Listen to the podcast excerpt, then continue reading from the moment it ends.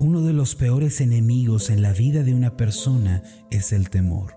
Cuando este mal se anida en el corazón y en la mente, es capaz de arruinar la vida y arrastrar a la infelicidad y a la desgracia.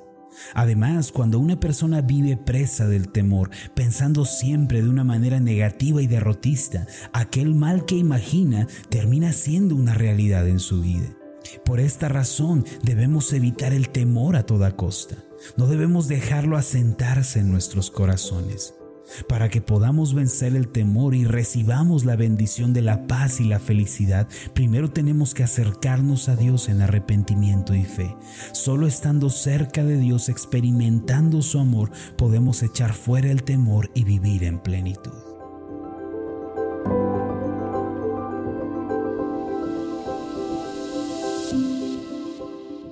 Estás escuchando Meditaciones Ascender con el pastor Marlon Corona. Acompáñanos en la tercera parte de la serie Bajo el abrigo de Dios. El tema de hoy es No tendrás temor.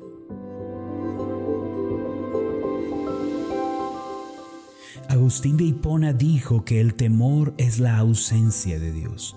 Naturalmente el temor surge cuando nos apartamos de Dios y comenzamos a llevar una vida de pecado y desobediencia. Al igual que Adán y Eva cuando pecaron fueron invadidos por la preocupación y el miedo, así también sucede en nuestras vidas cuando nos apartamos del Señor y vivimos en pecado. El temor frustra nuestra vida y nos arrastra a la ruina. Existe un terrible peligro al vivir con temor en nuestros corazones. La Biblia nos enseña que el temor puede convertirse en una realidad. El ejemplo más claro que tenemos en la Biblia al respecto de esto es Job. Él era un hombre que había prosperado y disfrutaba de una vida pacífica. No obstante, debido a los temores que acumuló en su corazón, su vida se encaminó a la ruina. La Biblia dice, porque el temor que me espantaba me ha venido y me ha acontecido lo que yo temía. Esto se encuentra en Job 3:25. De modo que aquella persona que vive presa de un temor opresivo está atrayendo a su vida la destrucción y la ruina. Muchas personas viven imaginando lo peor, se imaginan a sí mismos fracasando en la pobreza, en la tragedia, en medio de un accidente o de un evento desalentador. Más tarde aquellos temores se vuelven una realidad en sus vidas. Cuando albergamos en nuestro corazón pensamientos negativos, imaginaciones destructivas y temores, tarde o temprano veremos reflejado ese negativismo en nuestra realidad.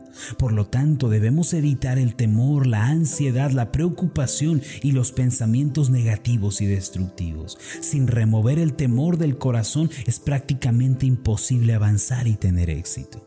Los especialistas afirman que más que nunca antes el hombre es un ser que padece a causa de la enfermedad mental. Sin embargo, estas enfermedades mentales no se refieren a la esquizofrenia o a la paranoia o a las fobias, sino a algo más fundamental. Dentro de las enfermedades mentales que destruyen la vida de una persona se encuentran, por ejemplo, la depresión, la soledad, el rencor. Sin embargo, una de las más terribles enfermedades de la mente es el temor. Lo cierto es que la gente está temerosa frente al divorcio, frente a la enfermedad, la bancarrota, la crisis global y teme al abandono, a la soledad y al fracaso. ¿Cómo podemos deshacernos del temor que destruye la vida? ¿Cómo podemos vencer este terrible oponente de la felicidad? En el Salmo 91, versículos 5 y 6 encontramos una asombrosa promesa de parte de Dios para vencer sobre el temor. Dice de esta forma, no temerás el terror nocturno, ni saeta que vuele de día, ni pestilencia que ande en oscuridad, ni mortandad que en medio del día destruye. El temor nocturno se refiere al temor a un evento negativo o a una tragedia. Es cuando pensamos negativamente sobre una circunstancia. La saeta que vuela de día se relaciona con circunstancias de la vida cotidiana que caen sobre nosotros de manera sorpresiva. La flecha es un elemento de guerra y conflicto. Puede referirse a una discusión, a la crítica, a la traición de un amigo. La pestilencia que anda en oscuridad puede ser un accidente o un evento inesperado. La mortandad se refiere a la muerte y todo lo relacionado con ella. La única manera en la que podemos vencer esta clase de temores es volviéndonos a Dios de todo corazón, arrepintiéndonos de nuestros pecados y recibiendo su amor en nuestra vida. Pensemos acerca de estos tres aspectos que acabo de mencionar.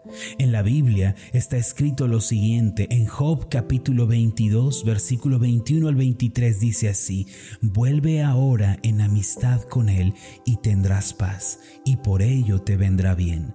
Toma ahora la ley de su boca y pon sus palabras en tu corazón. Si te volvieres al Omnipotente, serás edificado. Alejarás de tu tienda la aflicción. Si queremos deshacernos del temor, el primer paso que debemos dar es el de volvernos a Dios. El temor, la angustia y la infelicidad solo tienen poder en nosotros cuando nos apartamos de Dios. Por eso debemos volvernos a Él. Esto es posible por medio de Jesucristo, quien dio su vida en la cruz por nosotros. Él es el único mediador entre Dios y los hombres. Al creer en Él y recibirlo como Señor, una fuerte confianza viene a nuestro corazón y entonces podemos deshacer los efectos del temor. Cristo Jesús vino hace dos mil años a este mundo y caminó entre nosotros. Después de su muerte, resucitó al tercer día y demostró ser el Hijo de Dios.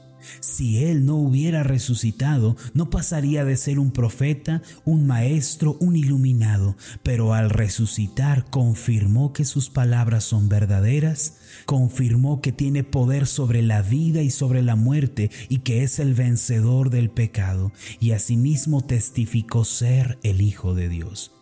Él mismo nos dejó una promesa. En Juan 14, 27, Él dijo, la paz os dejo, mi paz os doy. Yo no os la doy como el mundo la da. No se turbe vuestro corazón ni tenga miedo. Así que cuando usted y yo venimos ante Jesucristo y ponemos nuestra confianza en Él, la paz desciende sobre nuestro corazón y entonces tenemos confianza para enfrentar la vida. Hoy mismo crea en Jesucristo y recíbalo como Señor y suficiente Salvador.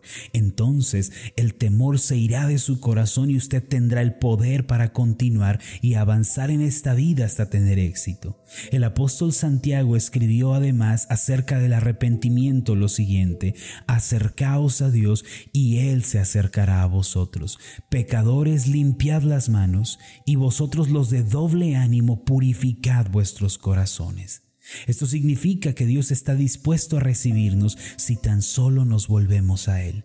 Para ello debemos limpiar nuestras manos de toda obra pecaminosa y de toda rebeldía que hayamos estado practicando. Además, de acuerdo con Santiago, debemos purificar nuestros corazones. Esto indica que debemos ser personas de una sola decisión y de una sola convicción. No debemos estar divididos interiormente entre Dios y el mundo o entre Dios y los placeres. Debemos tomar una decisión. Ese es el significado de purificar el corazón. Por otra parte, el apóstol Juan escribió lo siguiente en 1 de Juan 4, 18 y 19, en el amor no hay temor, sino que el perfecto amor echa fuera el temor, porque el temor lleva en sí castigo, de donde el que teme no ha sido perfeccionado en el amor. Nosotros le amamos a Él porque Él nos amó primero. La única manera en la que podemos vencer el temor y deshacer los pensamientos negativos y derrotistas es creyendo en Jesucristo y viniendo a estar bajo su señorío. Cuando así lo hacemos, el perfecto amor de Dios cubre nuestras vidas y el temor es disipado como la niebla. Usted puede estar seguro del amor de Dios porque es Él quien ha dado el primer paso para acercarse a usted. No fuimos nosotros quienes buscamos a Dios, fue Él quien nos buscó a nosotros. Para que podamos vencer el temor destructivo y podamos vivir en una plena libertad, primero tenemos que recibir el amor de Dios en nuestra vida. Cuando así sucede, somos fortalecidos para tener fe y esperanza. La gracia de Dios llena nuestros corazones y las cadenas de ansiedad se caen. No lo olvide, debemos volvernos a Dios de todo corazón, arrepentirnos de nuestros pecados y asimismo recibir el amor de Dios. Oremos. Amado Padre Celestial, gracias porque eres tú quien nos ha amado a nosotros. No fuimos nosotros los que te buscamos, no fuimos nosotros los que te amamos en primer lugar, sino que fuiste tú el que nos buscó y el que nos amó. Así nos lo enseña tu palabra. Señor, que todo temor, angustia y preocupación se vaya de nuestra vida en la medida en la que nos volvemos a ti de todo corazón.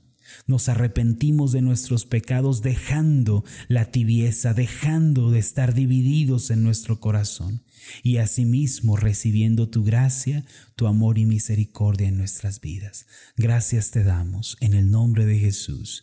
Amén y amén. Antes de finalizar, haga esta declaración de fe conmigo. Repita después de mí. El amor de Dios expulsa todo temor y angustia de mi vida.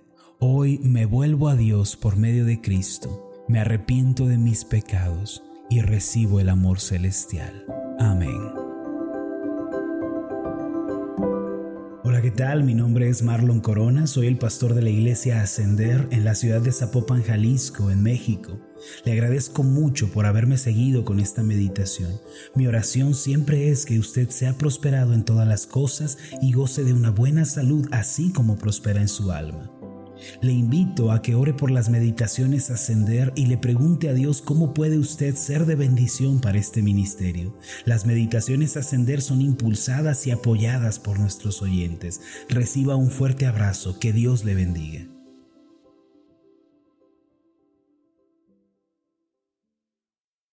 Quiero aprovechar la oportunidad para invitarlos a la conferencia Ascender 2020, que tiene como título Conquistadores y tendrá lugar los días 24, 25 y 26 de enero.